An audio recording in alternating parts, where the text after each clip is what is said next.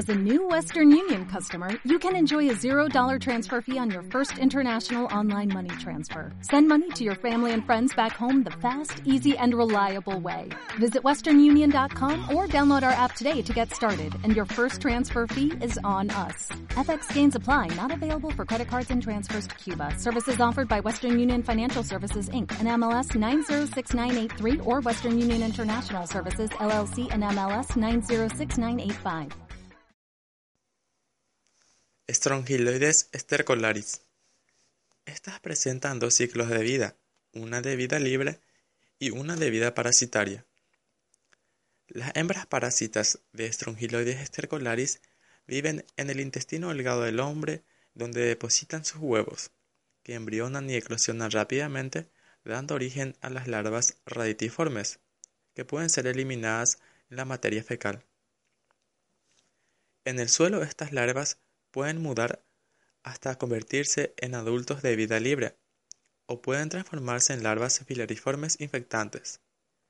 Estas penetran la piel intacta, alcanzando los vasos venosos y por vía circulatoria llegan al corazón derecho.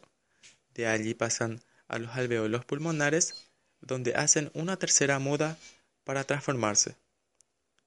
Posteriormente pasan a los bronquios, tráqueas y epiglotis, son deglutías, llegan al intestino delgado y se desarrollan hasta la etapa adulta.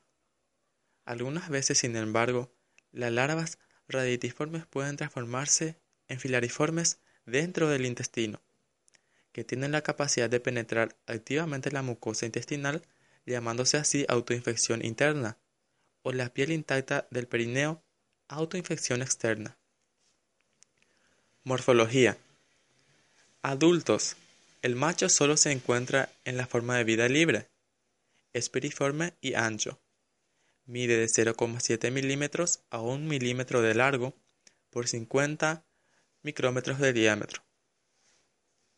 Las hembras miden alrededor de 1 milímetro de largo por 50 a 75 micrómetros de diámetro.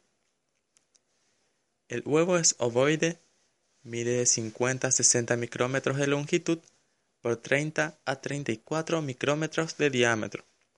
Sus características son similares a las del huevo de uncinarias. La forma infectante es la larva filariforme.